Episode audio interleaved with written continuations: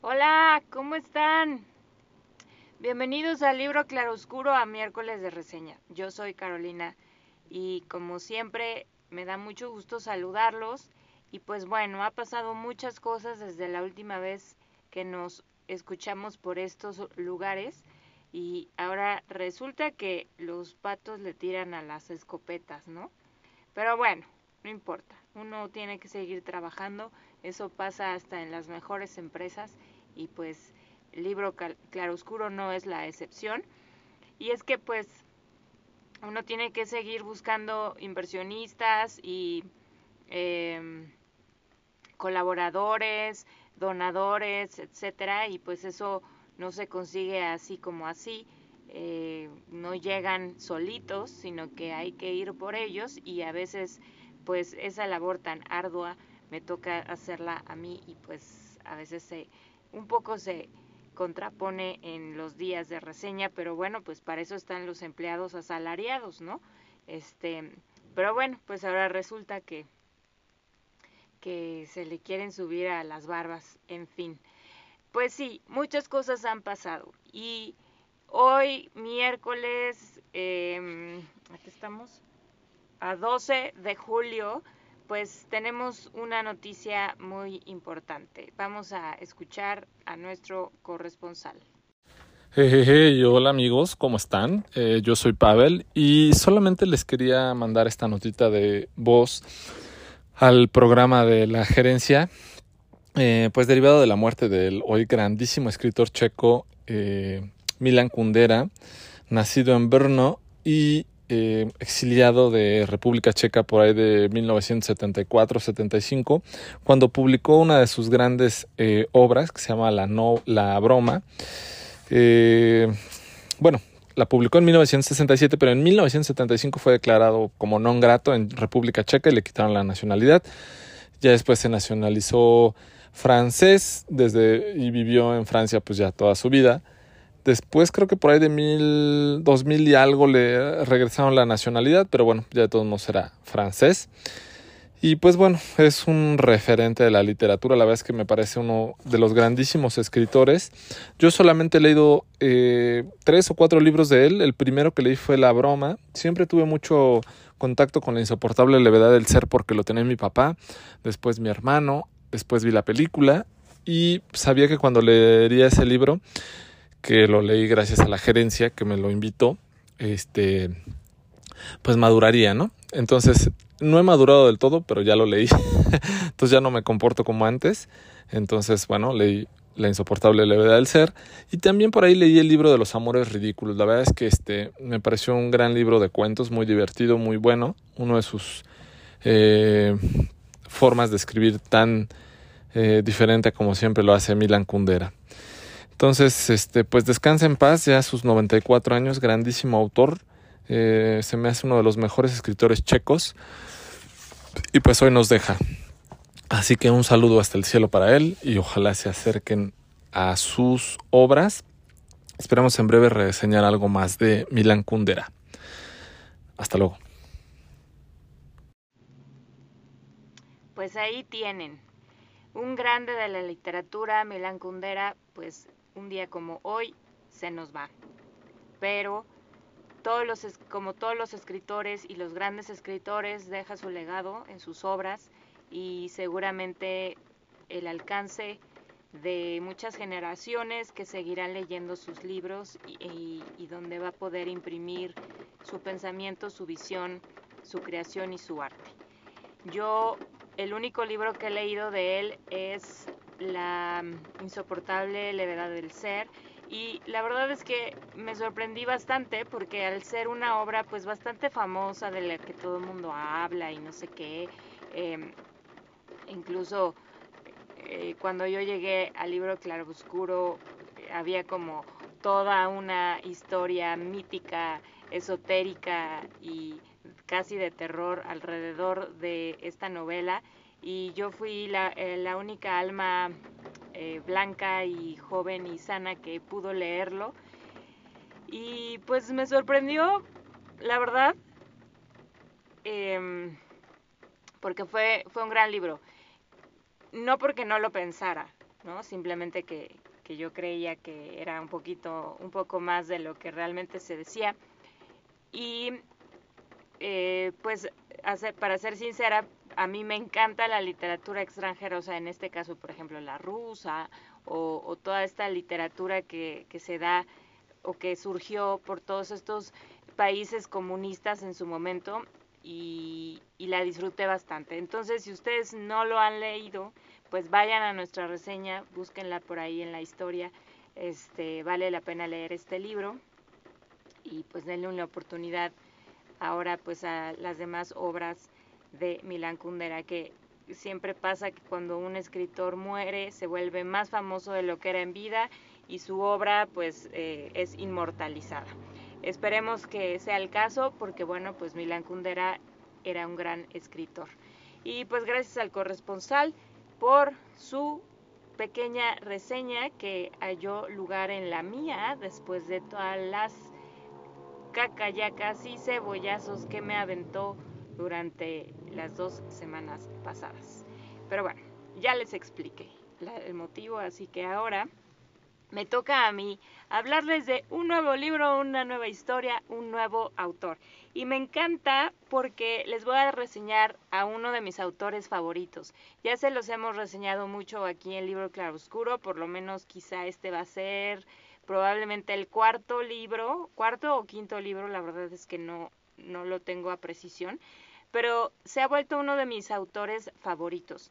Él es Jorge Ibargüengoitia, es un mexicano nacido en Guanajuato y que emigró a España, allá murió. Y pues es un autor privilegiado que realmente plasma dentro de su obra el ambiente, el sabor y el, pues toda esta em, transmitir todo este ambiente y toda esta idiosincrasia mexicana. Y sus libros son sumamente divertidos, tienen un poquito de humor negro, un poquito de ironía, de sarcasmo. Em, de todos los libros que, que yo he leído, bueno, no hay desperdicio alguno. Realmente se disfruta leerlos. Y este que les voy a, del cual les voy a hablar el día de hoy se llama Los Pasos de López.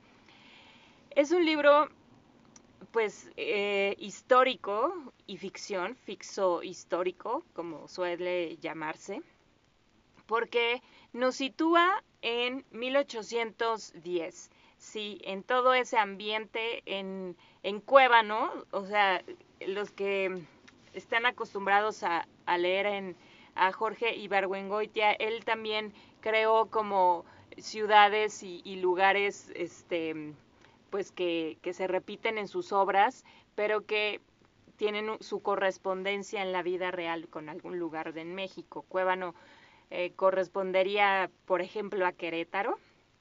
Y esto, esta historia que, que nos cuenta en este libro, la cuenta eh, Matías Chandón, quien es pues un, un miembro de la infantería del ejército y, bueno, pues es realmente un, soldado promedio, no tiene, no es gran cosa, no es maravilloso ni nada y sin embargo él es reclutado para pues un, una vacante en el ejército que es pues muy peleada y entonces él no, no da crédito el por qué pues ha sido convocado.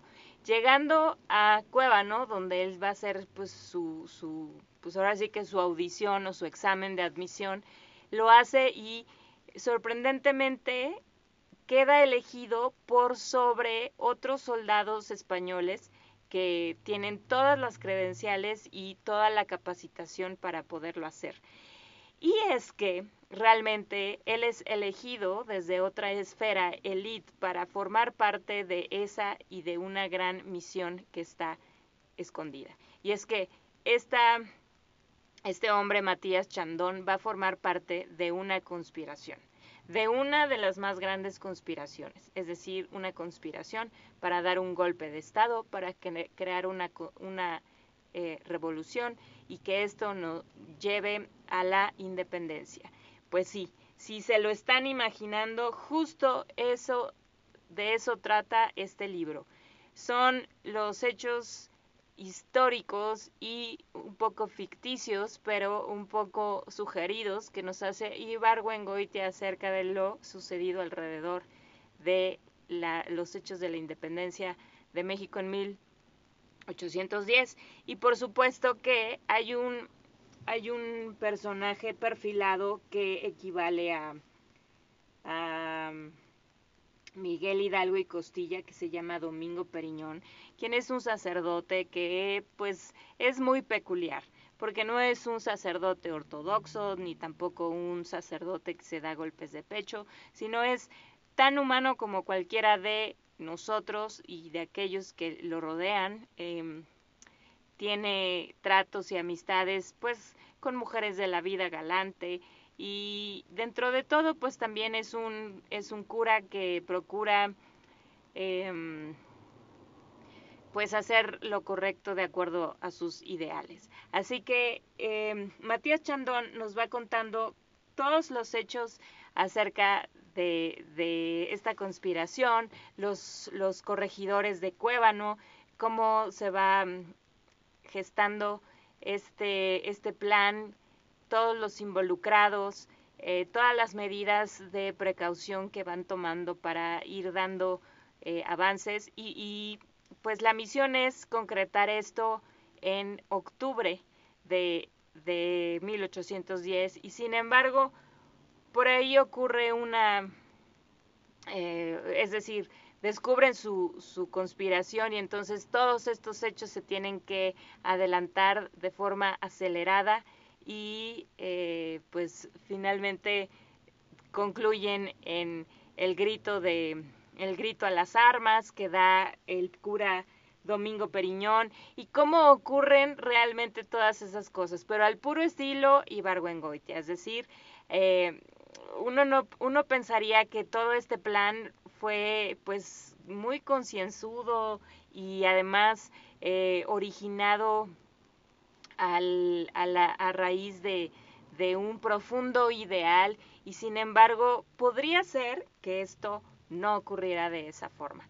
Hay tantas lagunas en los hechos o en las historias que nos cuentan los libros, valga la redundancia, de historia en nuestros tiempos, que realmente dejan mucho a la imaginación y dejan mucho material para que aquellos escritores creativos como Ibargüengoitia, que además pues se ha caracterizado también por abordar en sus novelas esos hechos em, especiales e históricos que afectan o que, que son parte de nosotros como mexicanos y que pues nos afectan o nos han afectado bastante, tiene él la cualidad de exponerlos de tal forma que te hace verdaderamente consciente de que las, la historia no es siempre como te la cuentan, ¿no? Es decir, te quieren hacer saber tal o cual cosa, pero probablemente otra cosa ocurrió. Y deja también en entredicho todos esos ideales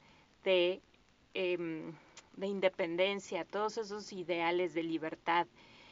Em, finalmente yo, yo, yo, yo, en mi opinión muy personal, después de haber leído varios libros de él, incluido este, tengo que llegar a la conclusión que todos esos ideales también eran creados, eran intereses que tenían, pues en este caso, mexicanos quizá em, con suerte, que obtuvieron eh, los medios para poder realizar todos estos movimientos de revolución y sin embargo eh, nos dejó en una posición más o menos similar a la anterior. Es decir, eh, aquí la idea era liberarnos del yugo español y em, obtener muchas mejores oportunidades para, para los ciudadanos mexicanos, para en comparación con los españoles. Y sin embargo una vez que eso ocurrió después vino también otra etapa donde los mismos mexicanos oprimimos a otros mexicanos eh, y bueno es la historia que México ha vivido desde siempre. Em, españoles o extranjeros, o bien los mismos mexicanos con mayores posibilidades tienen que oprimir y em, pues exprimir al pobre, eh, haciéndose los ricos más ricos y los pobres más pobres. Todos estos ideales se perdieron en el camino y muy probablemente porque el origen de ellos no era el correcto. Tuvieron la posibilidad de haber hecho esta revolución y sin embargo eh, a la distancia y en retrospectiva, si bien podríamos pensar que, que así como, como los llaman los héroes de la independencia o los héroes de la libertad, realmente fueron héroes. Muchas de esas cosas nos plantea este libro, muchas de estas cosas nos hará reflexionar y pues obviamente es una forma mucho más interesante de acercarse a la historia y de verla a pues una perspectiva pues diferente. Este es la recomendación del día de hoy. Por favor, no se la pueden perder porque además, ¿qué demonios con López? Bueno, pues hay un hay un documento histórico filmado firmado al final de la novela donde nos deja ver quién es López, puesto que este personaje tan eh, misterioso es quien lo firma. Así que no pueden perderse eh, descifrar la identidad de López, que es muy relevante en toda nuestra historia y que seguramente les va a encantar, además de que se van a dar unas carcajadas de aquellas. Así que es un buen pretexto o una buena forma de pasar un eh, rato muy agradable. Es un libro pequeño, en realidad es una novela corta y que pueden pues leer muy fácilmente, lo encuentran en cualquier librería, en cualquier librería digital o también en audiolibro. Espero que les guste y bueno, pues como, como este dentro de nuestro pequeño imperio, el libro claroscuro, pues también hay revoluciones y también hay em, conspiraciones, pues muy probablemente yo les estaré reseñando las siguientes semanas, porque bueno, pues quién sabe cómo va a terminar esta historia. Gracias por escucharnos. Hasta la próxima.